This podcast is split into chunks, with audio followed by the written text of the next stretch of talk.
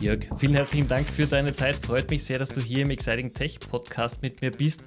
Gib doch bitte unseren Gästen mal einen kurzen Überblick. Wer bist du? Was hast du die letzten Jahre gemacht und womit beschäftigst du dich gerade jetzt? Ja, hallo Stefan, erstmal vielen Dank äh, für die Einladung. Freut mich, äh, dabei zu sein. Äh, mein Name ist Jörg Überler. Ich bin Mitgründer und CEO von 42 Watt. Das ist ein Startup, was es versucht, den Gebäudebereich möglichst schnell klimaneutral zu machen. Kommen wir später vielleicht auch noch drauf. Ähm, und äh, zum Hintergrund, das wird ein bisschen eine längere äh, Geschichte, falls das interessant ist, aber ich bin ursprünglich, komme ich von der technischen Seite, habe vor 30 Jahren über künstliche Intelligenz promoviert, also schon ein Weilchen her und seitdem aber in der Startup-Branche äh, unterwegs in unterschiedlichen Rollen. eine Zeit lang eine Venture Capital Firma mit aufgebaut und mehrfach selber Unternehmer und Gründer. Ich würde gleich auf deine Ausbildung ganz kurz eingehen. Du hast gesagt, vor 30 Jahren in der breiten Wahrnehmung ist ja AI, künstliche Intelligenz, quasi Anfang 23 äh, überhaupt entstanden. Dem ist ja aber nicht so, wenn man sich damit länger beschäftigt. Wie ist dein Blick auf die Dinge über die letzten Jahrzehnte der Entwicklung künstlicher Intelligenz? Was wir jetzt gerade sehen, ist ja wirklich der Zugang zur breiten Masse hin. Das hat aber auch wenig damit zu tun, was wirklich Industrieunternehmen oder Technologiefirmen ja schon mit künstlicher Intelligenz über die letzten Jahre hinweg machen.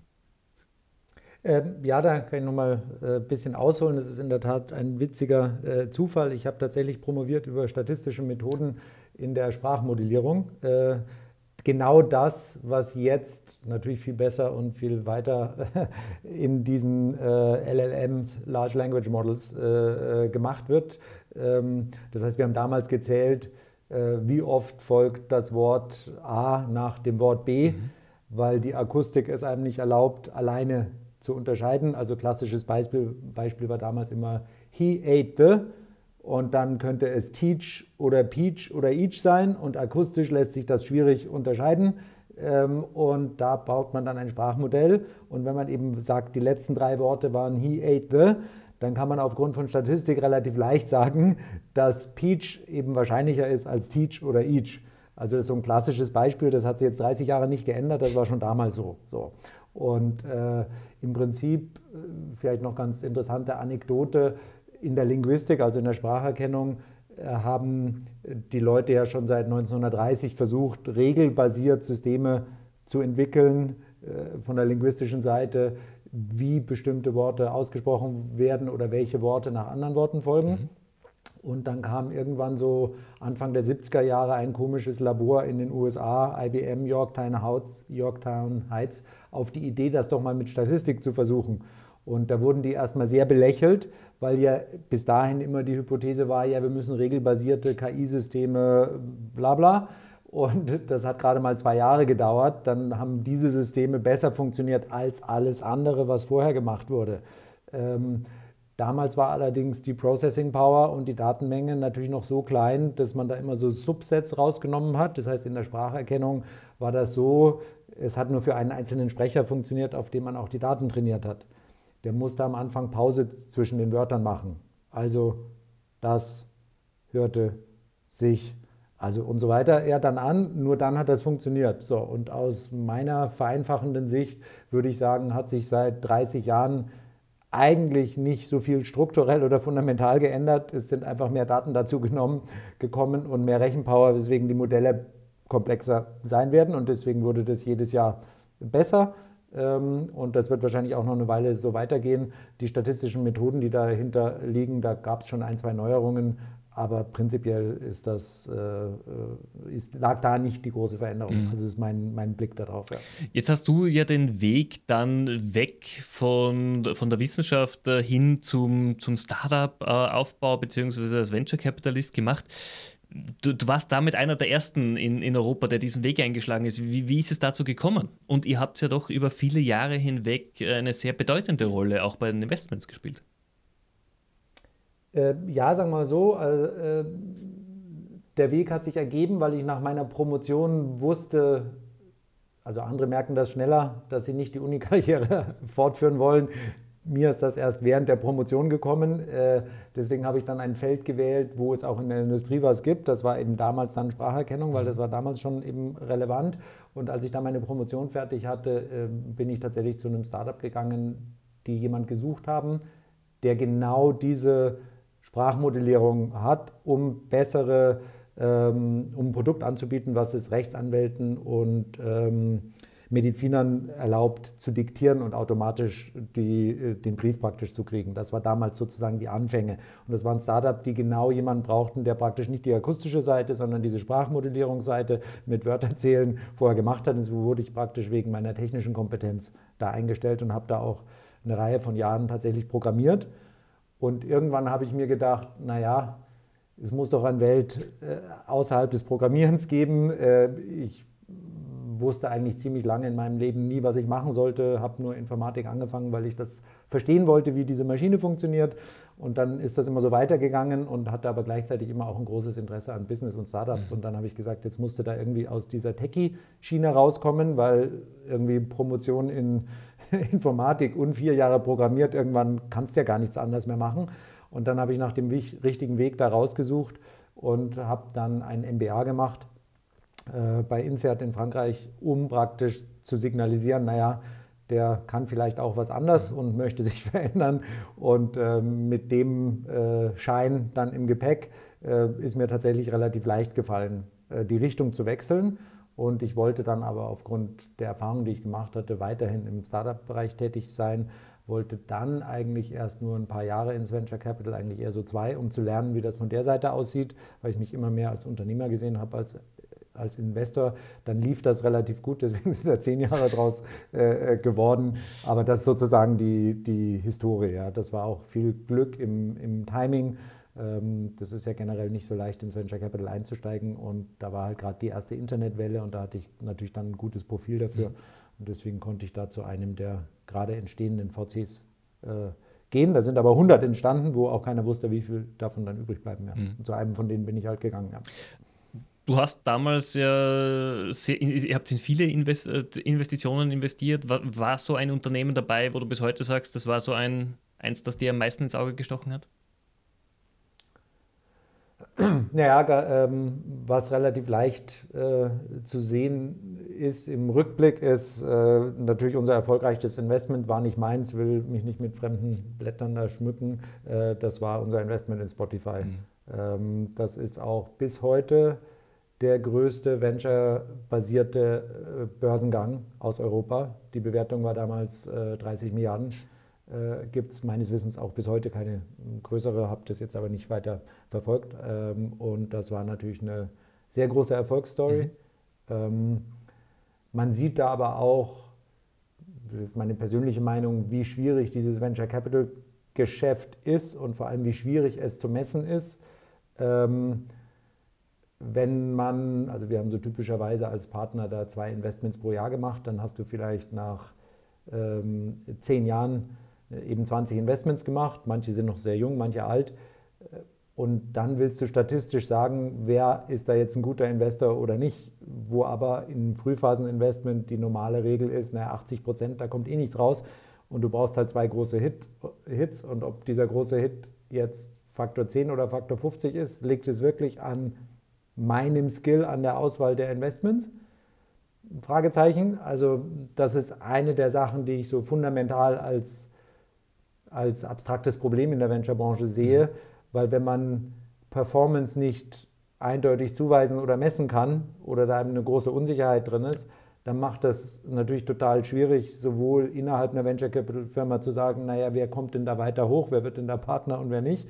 Ähm, und auch übergreifend, wer macht das denn gut, wer macht das denn schlecht. Also es hat für mich immer noch so eine Komponente, die nicht an der eigenen Leistung nur abhängt, sondern auch so eine gewisse Glückskomponente. Das macht es für manche besonders attraktiv, macht es aber, glaube ich, dauerhaft auch potenziell gefährlich. Ja äh, in, in der Branche zu sein. Absolut. Du hast den Absprung geschafft. Ähm, lass mal diesen Zwischenweg ganz kurz weg und gehen mal ganz kurz auf dein aktuelles äh, Unternehmen, 42 Watt. Ihr seid ja in einem Bereich aktiv, der in Deutschland, Österreich, auch in der Schweiz ein sehr breites Publikum äh, betrifft, nämlich Energieberatung, Energiekosteneffizienz im Eigenheim. Und wir wissen ja alle, der, der Großteil der, der, Eigenheime ist doch schon älterer Generation. Ähm, bei vielen muss nach wie vor investiert werden in, in Dämmung, in Dachanlagen, in PV-Anlagen. Wie war es trotzdem für dich? Wie, wie bist du drauf gekommen, hier in diesen Schritt zu gehen? Ähm, ja, in dem Fall ist es sogar äh, eine ganz äh, ungewöhnliche äh, Geschichte.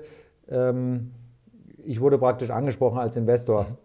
Und zu dem Zeitpunkt war ich gerade so weit, wo ich gesagt habe, naja, du bist jetzt doch schon so lange in der Branche unterwegs, vielleicht versuchst du mal nicht mehr was selber Neues zu machen, sondern berätst nur andere. Mhm. Und das hatte ich zu dem Zeitpunkt eine Weile lang ausprobiert, hatte für mich aber gemerkt, dass sich trotz des Alters nichts geändert hat und ich meine Befriedigung eher daraus ziehe, ein Thema maßgeblich zu beeinflussen. Ob das dann gut oder schlecht wird, weiß ich nicht, ist wenigstens mein äh, Problem, als äh, in sechs Boards zu sitzen oder vielen Leuten oder fünf oder sechs äh, Teams zu sagen, wie sie es machen sollten und dann auf der Seitenlinie zu sitzen. Und das war gerade der Zeitpunkt, wo ich praktisch für mich beschlossen hatte, okay, ich habe es versucht, ich will eine Runde ruhiger gehen und eigentlich eher beratend tätig sein und gemerkt habe, das befriedigt mich nicht. Mhm. Und gerade zu dem Zeitpunkt wurde ich praktisch angesprochen, ob ich nicht als Business Angel ganz früh da investieren möchte.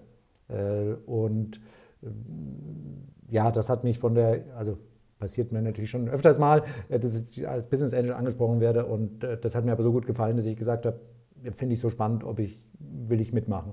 Mhm. Und dann konnten wir relativ schnell beidseitig, hat man einen Monat, Testphase gemacht. Ähm, ich habe gesagt, ihr müsst mal gucken, ob der Alte überhaupt noch arbeiten will und ich wollte meine Due Diligence-Fragen klären und nach einem Monat haben wir dann gesagt, ja, okay, das passt. Und äh, dann bin ich praktisch gleichberechtigter Gründer geworden weil es zu dem Zeitpunkt auch noch nicht so lange unterwegs war. Also in dem Sinne nicht meine Idee ursprünglich gewesen. Äh, und deswegen bin ich da irgendwie reingerutscht mhm. praktisch, ja. Wie, wie hat sich für euch jetzt die ersten Jahre entwickelt? Wie seht ihr den Bedarf? Äh, wahrscheinlich habt ihr einen ähnlichen Eindruck wie ich, dass einfach hier sehr viel Aufholbedarf noch besteht bei den Eigenheimen. Ja, das ist ein Wahnsinnspotenzial. Also ähm, CO2-Ausstoß im Gebäude ist fast 30 Prozent. Äh, und äh, ich glaube, im Moment ist die Renovierungsrate in Deutschland bei 1 Prozent. Und die meisten Leute sagen, wir haben keine 100 Jahre Zeit, um klimaneutral zu werden. So, also muss sich irgendwas ändern, also muss sich diese Sanierungsquote erhöhen. Mhm. Und wenn wir dann unsere Kunden fragen, warum sie nicht sanieren, dann kommen da eigentlich zwei Antworten. Die erste ist, das ist so komplex, ich kann das selber nicht entscheiden. Also von PV über Wärmepumpe, äh, über äh, Wallbox und Dämmung und so weiter. Also wenn man da jetzt nicht sehr viel Zeit und sehr lange investiert, fühlt man sich da selber nicht wohl, eine Entscheidung zu treffen. Ähm, und das Zweite, in solchen Fällen würde man ja normalerweise äh, auf einen unabhängigen Experten gehen, der einen berät. Äh, die Experten sind hier die Handwerker, die sind aber meistens nicht unabhängig. Das heißt, als Eigentümer hat man immer das Gefühl, klar sagt mir der Wärmepumpeninstallateur, dass eine Wärmepumpe für mich die richtige Lösung ist. Mhm. Was, ja, das ist sein Geschäft. Und dieser drei, und dazu geht es nicht um 40 Euro für ein T-Shirt oder, oder ein kleines Impulskauf, sondern es geht um 40, 50.000 Euro. Also die Kombination aus, ich kann es selber nicht entscheiden, ich kriege keine echte unabhängige Beratung und es geht um viel Geld führt dazu, dass die Kunden einfach gar nichts machen. Mhm. Und das ist unsere Art, wie wir das Problem im Markt beschreiben. Und jetzt versuchen wir praktisch, diese Probleme auf einen Schlag zu lösen. Das heißt, immer eine unabhängige Beratung zu liefern. Mhm. Das ist auch das, was uns unterscheidet von jemand wie 1,5 äh, Grad oder NPAL. Äh, klar, die verkaufen einem die Produkte, aber da ist man als Eigentümer natürlich, ja klar, das ist deren Business. Und oft ist es halt leider auch so, dass man weiß, dass die doppelt so viel verdienen, wenn sie mir eine doppelt so große Wärmepumpe verkaufen. So, also muss man jetzt nicht so lange im Geschäft sein, um diese Mechanik zu verstehen. Also diese Unabhängigkeit ist schon irgendwie ein Kernpunkt ja. unserer Daseinsberechtigung. Und gleichzeitig wollen wir die Komplexität eben drastisch reduzieren und vereinfachen, mhm. so dass der Endkunde eben eine Vertrauensbeziehung zu uns hat, weil wir eben unabhängig sind und wir ihm die ganze Komplexität abnehmen und ihm das transparent machen, ähm, damit er da schnell Entscheidungen treffen kann. Und ähm, vielleicht noch als letztes, ich habe das vor drei Jahren versucht an meinem Haus zu machen und habe viele Monate Ich hatte zu dem Zeitpunkt Zeit, mich damit beschäftigt und habe mich immer noch am Schluss nicht wohlgefühlt, wirklich eine Entscheidung zu treffen. So. Also ich habe das Problem selber als Kunde praktisch bei mir erlebt und gesagt, das kann doch nicht sein, dass ich mich jetzt monatelang damit beschäftigen will. Eigentlich will ich jemanden, dem ich vertrauen kann, der das für mich macht und dann kostet es halt was, aber dann ist auch erledigt.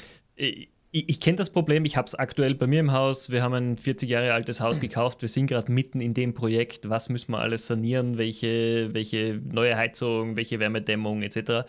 Und wie du sagst, das ist ein enorm komplexes Feld. Wie geht ihr dann vor, wenn jetzt jemand sagt, okay, ich brauche Unterstützung und meldet sich bei euch? Das heißt, ihr schickt wirklich einen Experten vor Ort, der sich auch diese Sache ansieht oder wie macht ihr, wie macht ihr das? Also ähm, da gibt es tatsächlich äh, das Standardprodukt, ähm, hängt ein bisschen auch mit der Förderlandschaft in mhm. Deutschland äh, zusammen. Ähm, und da gibt es ein Beratungsprodukt, das heißt in Deutschland individueller Sanierungsfahrplan, kurz ISFP. Und das wird von der Regierung gefördert. Ähm, da gibt es unabhängige Energieeffizienzexperten. Mhm. Ähm, da braucht man eine Sonderausbildung, um das zu sein. Also muss man normalerweise Architekt, Bauingenieur oder irgendwie sowas machen und dazu eine Zusatzausbildung. Erst dann ist man Energieeffizienzexperte. Der Begriff Energieberater ist anders als Energieeffizienzexperte. Energieberater ist ungeschützt. Das heißt, wenn wir jetzt zwei Minuten gesprochen haben, kannst du sagen, du bist Energieberater. Äh, das ist so wie Makler. Jeder kann sich auch Makler nennen. Und dementsprechend ist es manchmal variabel, was da als Output äh, mhm. produziert wird. Energieeffizienzexperte, also die müssen schon deutlich höhere Qualifikationen haben. Ähm, und äh, nur die dürfen dieses Beratungsprodukt verkaufen. Ähm, und da ist es so, dass der Eigentümer für ein einfaches Ein- oder Zweifamilienhaus 1700 äh, Euro zahlt.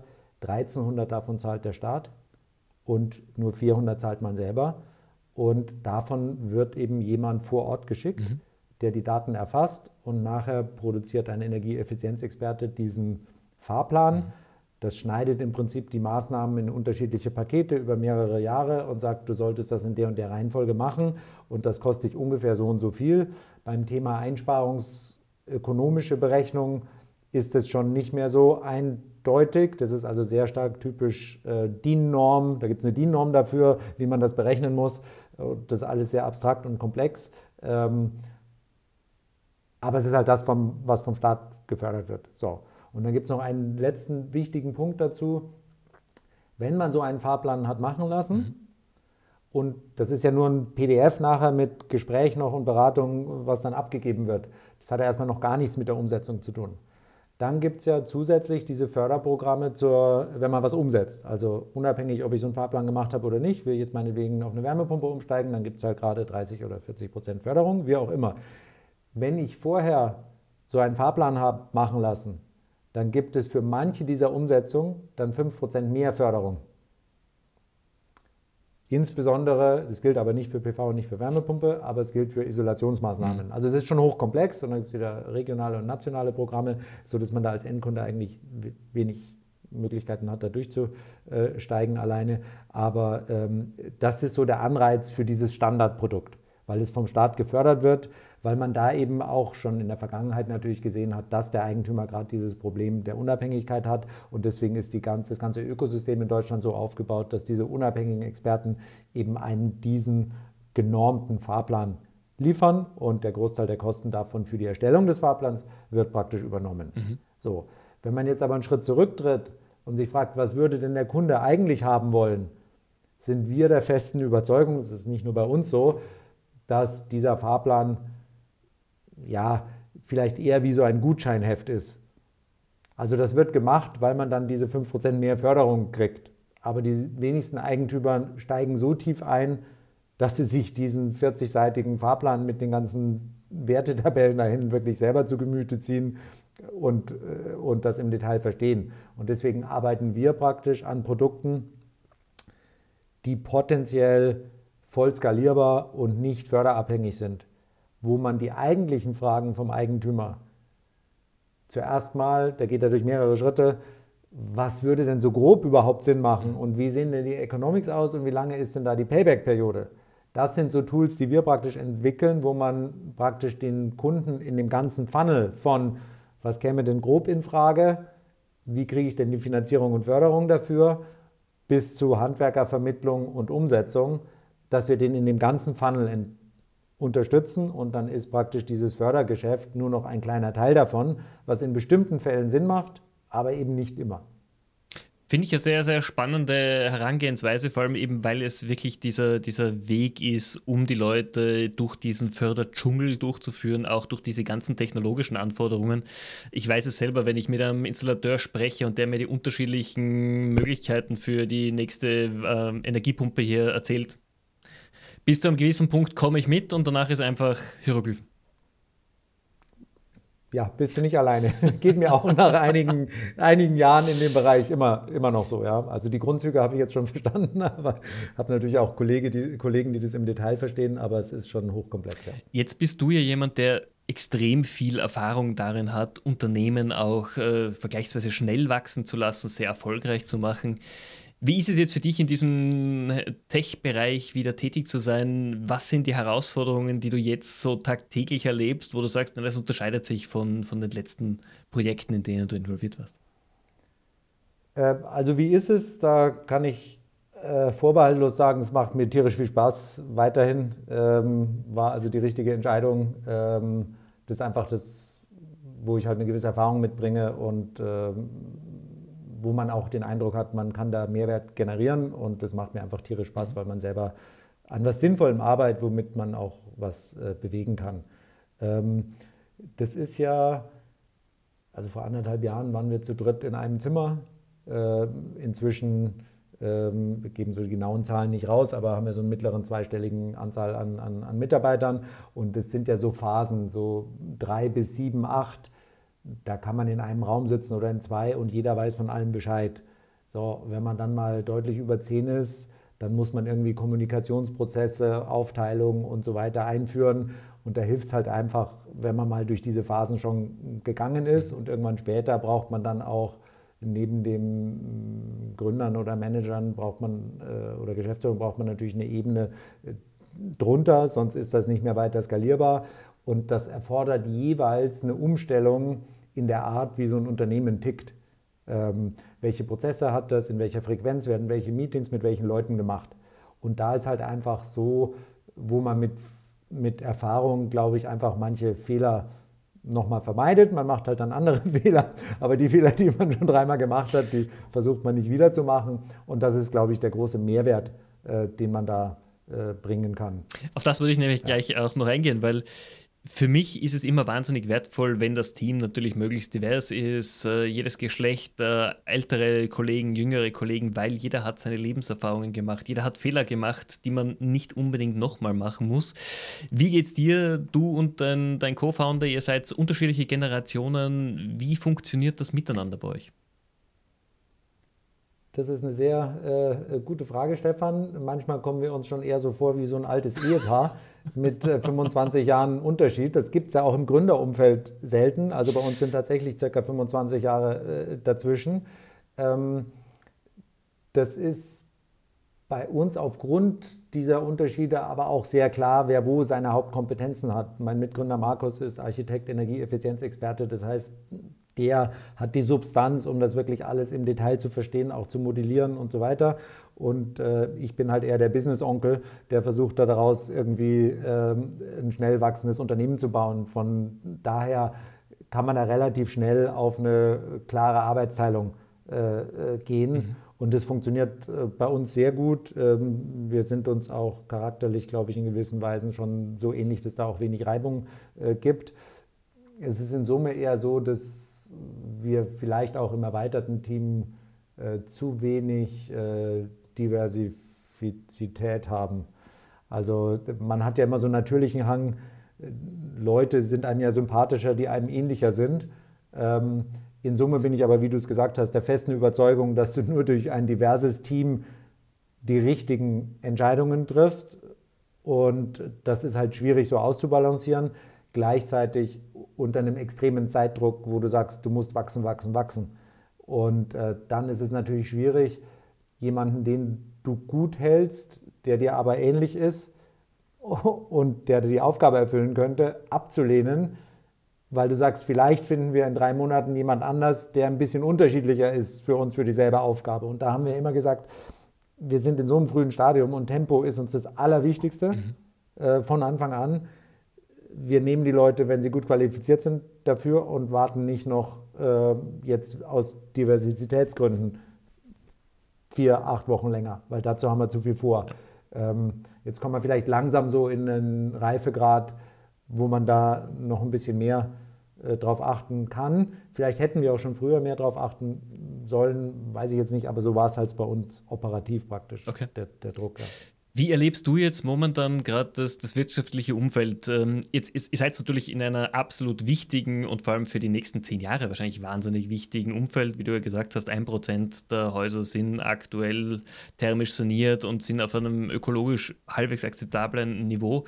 Jetzt auf der anderen Seite sehen wir natürlich seit Anfang 23, dass die wirtschaftlichen Rahmenbedingungen gerade für, für junge Unternehmen oft schwieriger werden. Wie habt ihr die Erfahrung gemacht? Äh, seid ihr da betroffen davon oder sagt ihr, nein, wir sind in einem so interessanten Umfeld, auch mit der Technologie dahinter, dass das Ganze funktionieren kann?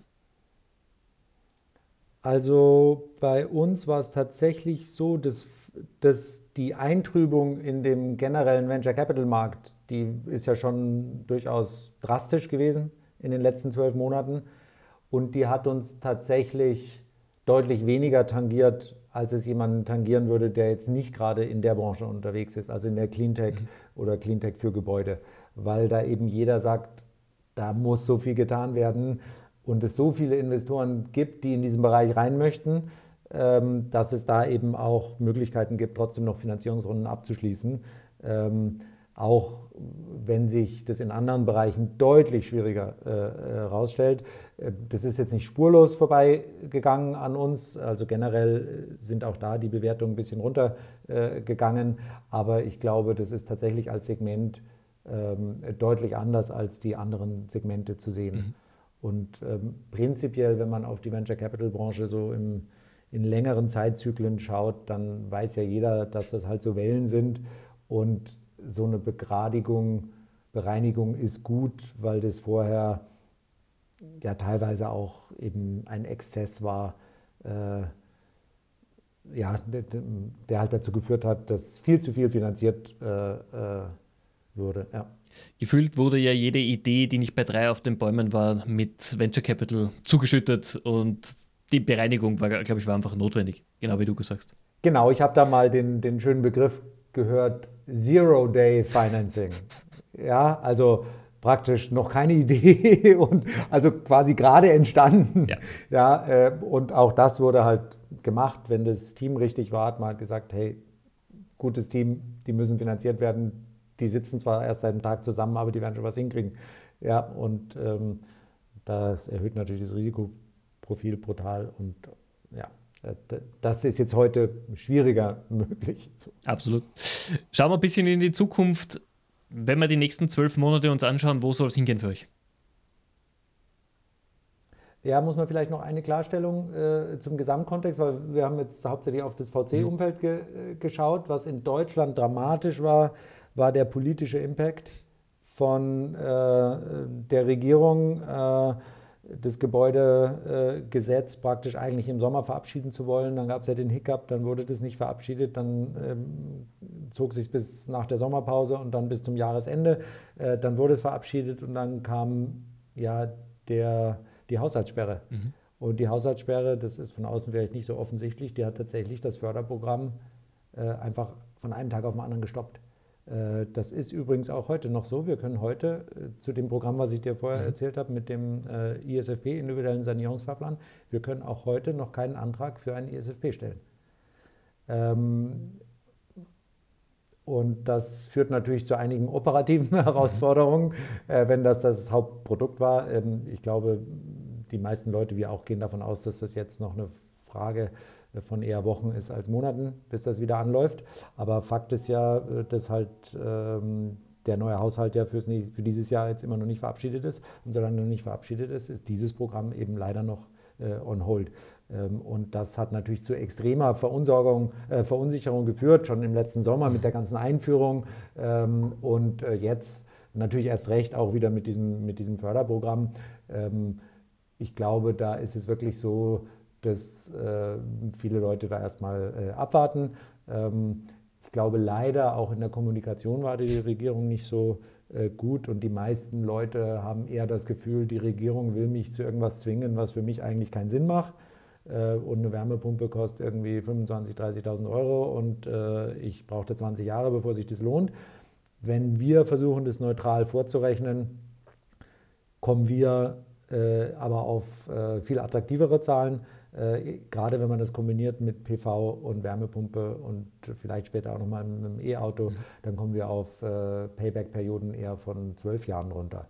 Und das ist, glaube ich, das hauptkommunikative Problem im Markt, dass viele Leute nicht wissen, weil es ihnen keiner vorgerechnet hat, dass es in ihrem Interesse ist, dieses Investment jetzt zu machen, weil es finanziell attraktiv ist und sich auf 20 Jahre lohnen wird. Und das ist praktisch das Problem und das sehen wir als eine unserer Kernaufgaben an, das äh, unseren potenziellen Kunden neutral vorzurechnen und zu sagen, eigentlich ist das ein smartes Investment für dich, das zu machen. Weil sonst geben die meisten Leute, ist bei mir auch so, äh, nicht mal 50.000 Euro aus, wenn mal so eben, wenn ihnen keiner vorgerechnet hat, warum das ein gutes Investment ist. Ja. So, das heißt, Ausblick nach vorne, jetzt zurück zu deiner Frage praktisch.